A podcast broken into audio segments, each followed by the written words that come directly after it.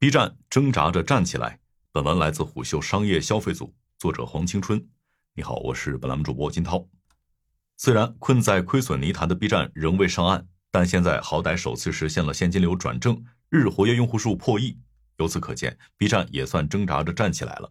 十一月二十九日港股盘后，哔哩哔哩公布了截止二零二三年九月三十日的第三季度未经审计的财务报告。财报显示，B 站二零二三年第三季度营收五十八点一亿元，与二零二二年同期基本持平，净亏损十三亿元，较二零二二年同期收窄百分之二十二，调整后净亏损约八点六四亿元，同比收窄百分之五十一。与此同时，B 站也首次实现了经营现金流转正，创下近三年来最高季度毛利，毛利润同比提升了百分之三十八，已连续五个季度增长。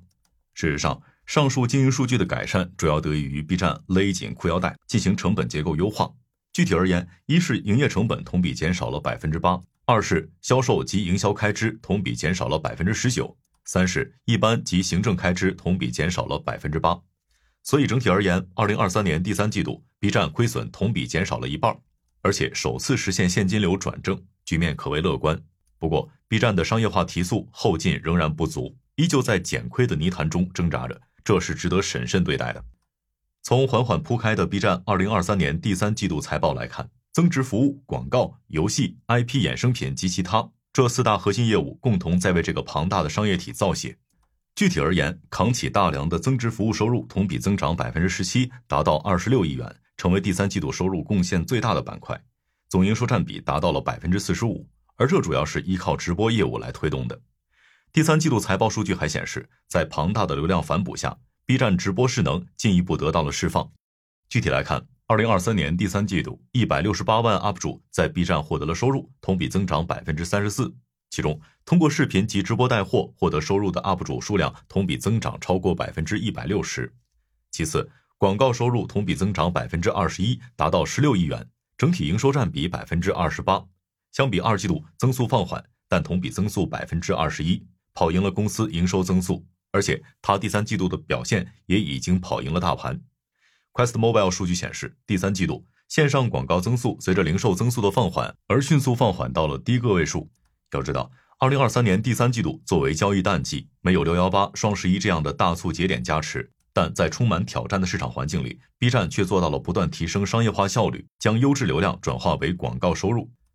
B 站前五大广告主行业分别为游戏、数码家电、电商、食品饮料和汽车。也正是这些广告收入，使得 B 站在季度内实现了正向经营现金流。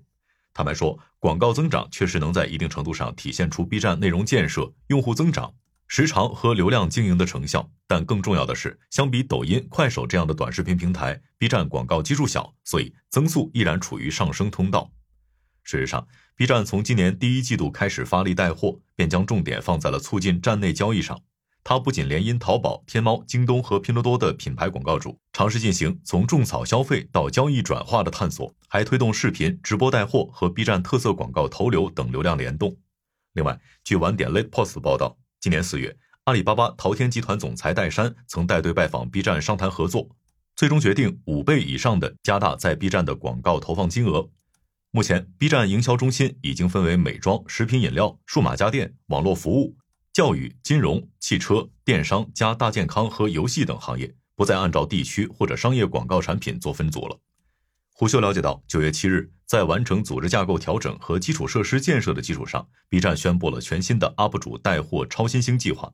对此，B 站带货业务生态运营负责人赵斌成表示，在大开环电商的战略下，B 站仍然是电商蓝海。与其他内容电商平台相比，B 站有百分之四十七的独占人群，而且与传统货架电商有百分之七十五的重合度。也基于这个独特场域，B 站今年双十一表现不俗，来自头部电商平台的广告流水同比增长超过百分之八十，而 UP 主视频及直播带货的交易总额同比高速增长了百分之二百五十，带货视频数量也同比快速增长了百分之二百三十三。具体到 UP 主 Mr. 米登。双十一家装节，B 站直播带货全渠道累计支付金额达十六点八亿元，同比增速达到百分之四百。赵斌成表示，二零二三年上半年，三千万 B 站用户通过点击评论区蓝链产生了交易行为，直播带货场次同比增长近百分之七百五十。在视频带货和直播带货双模式的驱动下，B 站帮助多个品类的品牌和商家成功拓展了新人群。不过，现阶段 B 站的广告模式仅包括商业广告、招商广告、内部广告和效果广告。然而，何时上贴片广告才是业务爆发的拐点？除了广告，B 站游戏业务的数据则十分吊诡。二零二三年第三季度，移动游戏收入为九点九二亿元，同比减少了百分之三十三。值得注意的是，它已经从昔日的核心支柱下滑到了 B 站营收贡献的第三位。实际上，第三季度 B 站游戏业务收入的同比减少，主要源于2022年6月推出的《时空猎人3》的基数较高，而2023年第三季度 B 站若干新游戏的营业额都低于预期。按照外界的叙事视角，既然版号寒冬的游戏行业在2023年上半年回暖明显，从产品储备来看，B 站下半年攥着七款新游戏会上线。其中五款拿到版号的会在国内发行，两款则会在海外发行。尤其是《闪耀吧优俊少女》，它曾被寄予厚望，所以理应拉出陡峭的增长曲线。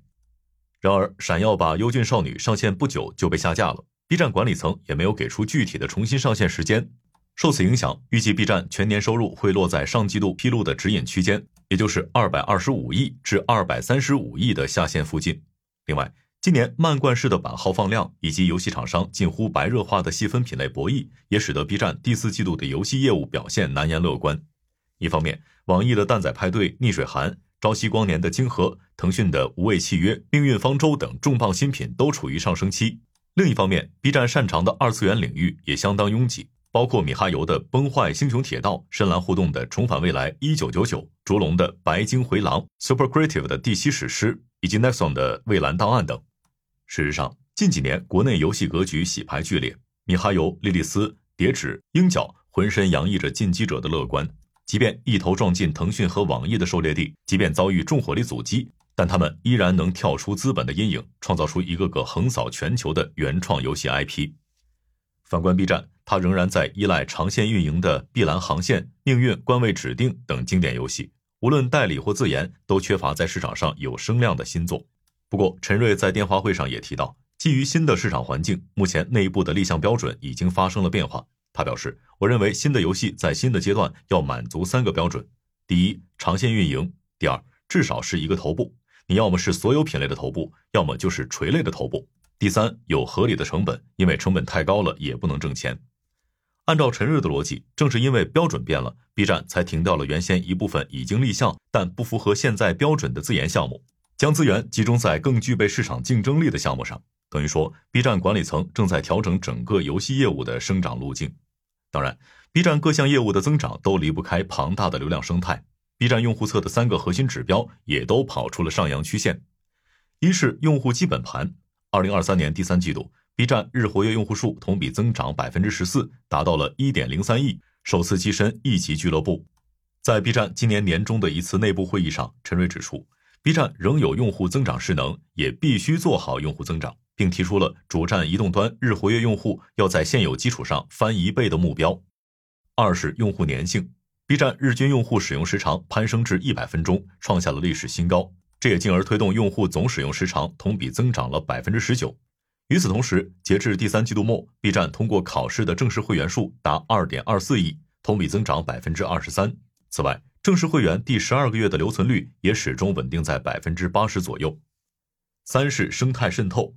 第三季度 B 站高品质内容和社区体验进一步提升。首先，多品类、多场景的优质视频内容推动了 B 站社区活跃度和整体流量的提升。具体而言，首先，B 站日均视频播放量达四十七亿，同比增长百分之二十六；月均互动数高达一百七十亿，同比增长百分之十八。其次，B 站日均活跃 UP 主数量同比增长百分之二十一，月均视频投稿量也同比增长百分之三十七，达到了两千一百万。只不过，好的用户生态本应创造更好的广告环境，释放更多变现的场景。尤其日活跃用户数上涨，会直接拉动 B 站营销曝光，进而增加 UP 主的商单收入。但 B 站的营收表现却与二零二二年同期持平，显然品牌仍未建立起确定的投放心智，这也不免让市场担忧 B 站的商业化潜力。